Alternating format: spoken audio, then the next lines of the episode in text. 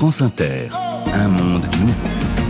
La rentrée approche, alors c'est le moment. Et si on se réconciliait avec le collège? C'est ce que propose dans son dernier ouvrage Mara Goyer. Bonjour. Bonjour. Vous êtes professeur d'histoire-géographie euh, au collège depuis 25 ans. Vous enseignez euh, aujourd'hui dans un collège parisien. Après 10 ans en Seine-Saint-Denis, vous avez publié de nombreux ouvrages. Le dernier, euh, Finir prof, peut-on se réconcilier avec le collège? Aux éditions Robert Laffont. Vous êtes également chroniqueuse à l'Obs et cet été on a pu vous lire dans Le Monde. Une réaction d'abord, Mara aux, déclarations d'Emmanuel Macron qui propose d'avancer la rentrée au 20 août pour les élèves les plus en difficulté. Que pensez-vous de cette proposition? Mais je crois que c'est complètement consternant, c'est-à-dire qu'il n'a pas dû croiser beaucoup d'élèves en difficulté dans sa vie. Alors évidemment, c'est bien de vouloir les aider, c'est bien de, chercher des solutions et peut-être euh, de trouver des moments où on peut les faire progresser et travailler, mais c'est complètement punitif euh, de les faire venir euh, à l'avance. Et puis surtout, un, un, un élève en difficulté, il n'aime pas forcément l'école. Alors lui rajouter de l'école, enfin c'est une très très mauvaise idée. C'est pendant que les autres vont s'éclater à la plage, lui va travailler à l'école parce que il n'a pas bien travaillé, ça me semble être euh, euh, je sais pas, c'est complètement idiot, voilà, voilà le mot. Dans cette interview accordée au, Point, le chef de l'État dit également qu'il veut euh, refonder les programmes scolaires et notamment dans votre matière, euh, l'histoire, Maragoyer, l'histoire doit être enseignée chronologiquement, dit-il. Ce n'est pas le cas aujourd'hui? Ah si, si, et depuis que j'enseigne, toujours, je sais, ça aussi, c'est pour envoyer des signaux selon lesquels l'enseignement serait idéologisé, ça serait n'importe quoi, on ferait des, des, des sortes d'expériences thématiques, etc. C'est absolument pas vrai. L'histoire est chronologique, de la sixième à la troisième. Euh, on part euh, de, de la préhistoire et on arrive au monde contemporain en étant strictement chronologique. Donc ça aussi, je ne comprends pas euh, ce qu'il fait. Bon, alors finir prof, peut-on se réconcilier avec le collège? C'est donc le titre de cet ouvrage dans lequel vous expliquez la passion intacte qui vous anime. Et c'est vrai que c'est pas un discours qu'on a vraiment l'habitude d'entendre de la part des profs. Comment faites-vous? Alors la passion, euh, je suis très contente euh, d'être prof, je suis très enthousiaste et j'ai toujours adoré ce métier. Ça ne veut pas dire que je fais des bons de joie euh, toute la journée sans être fatiguée. Je suis comme mes collègues, je suis usée, je suis fatiguée, je me sens un peu perdue dans le système éducatif et dans les réformes et les programmes. Ça ne veut pas dire que je suis une ravie de la crèche. si je suis toujours passionnée, mais je suis passionnée parce que l'enseignement en lui-même est, est un travail vraiment exaltant, c'est-à-dire qu'on a en face de nous des, des, des jeunes gens qui sont euh, parfois agités, certes, parfois endormis, mais qui sont toujours curieux. Et ça, mm. la curiosité, c'est une chose merveilleuse sur laquelle on peut s'appuyer. Et on doit leur transmettre des, le programme en histoire, des choses compliquées, et on doit trouver tous les moyens du monde pour le faire. Donc à la fois, c'est extrêmement savant, en même temps, c'est une sorte de bricolage euh, euh, type MacGyver. Euh, je vais prendre ça, puis je vais faire ça. Enfin bon, donc c'est à la fois très marrant, ça fait appel à l'imagination. Et puis, dans sa salle de classe, c'est un lieu qui, qui est le vôtre, qui peut à la fois être totalement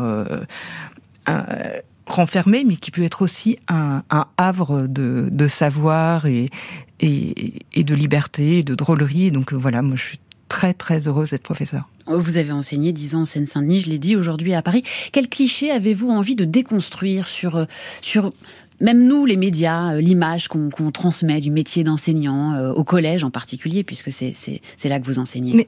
Je crois que ce qui n'est pas assez souligné, c'est la curiosité des élèves. Mmh. Et souvent, alors euh, euh, le cliché, c'est que quand c'est très compliqué, euh, quand c'est très raffiné, les élèves ne suivent pas. Or, c'est le contraire. Quand on fait un truc tout bête, parfois ils s'endorment. En revanche, si on leur dit, voilà, là, ça va être vraiment très très compliqué. J'ai employé des mots, mais que personne ne connaît, vos parents ne les connaissent pas, moi-même je ne les connaissais pas auparavant.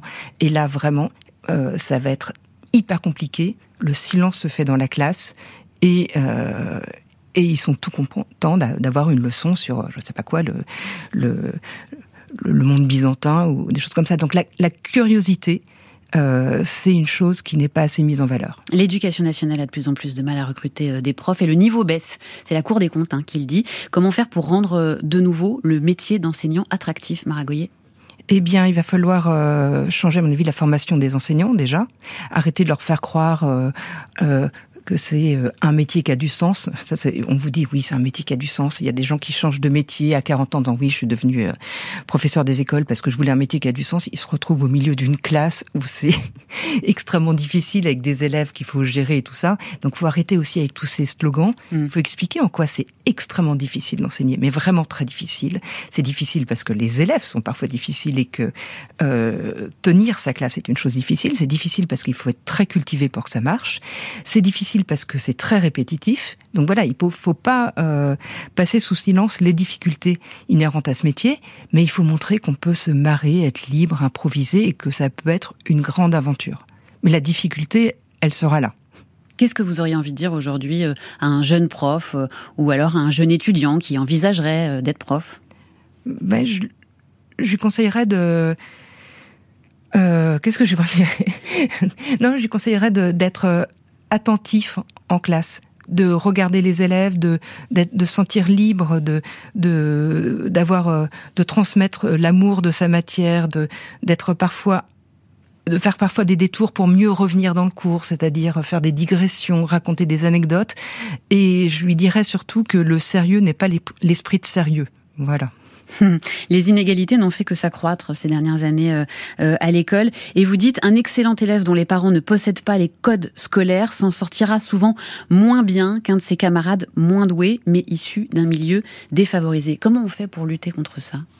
Mais d'abord, oui, c'est vrai, c'est-à-dire que le mérite ne suffit pas. Mm. C'est un très beau mythe, le, mérite, et, euh, mais ça ne suffit pas il faut être beaucoup plus réactif, c'est-à-dire qu'il faut faire en sorte d'ouvrir toutes les portes aux élèves, il faut les rattraper dès qu'ils chutent, il faut, il faut les encourager. Il y a des élèves excellents, par exemple, au lycée, qui n'ont jamais entendu parler, je ne sais pas, de classe préparatoire ou de, ou de, ou d'autres choses formidables qu'ils pourraient faire.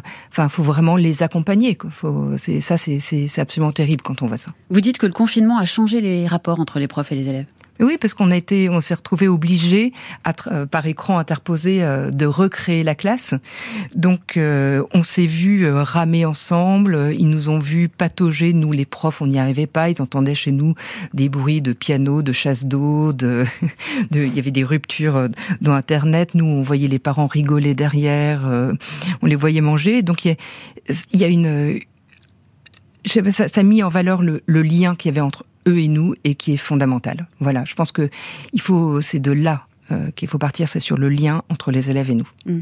Et alors, qu'est-ce que vous avez envie de leur dire à ces élèves euh, et à leurs parents d'ailleurs également à quelques jours de la rentrée? Vous êtes adressé euh, aux jeunes profs.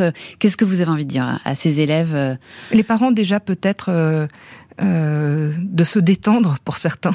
Voilà, quand ils sont en sixième, s'ils ont un, un, un et demi en histoire, ce n'est pas grave. Mhm.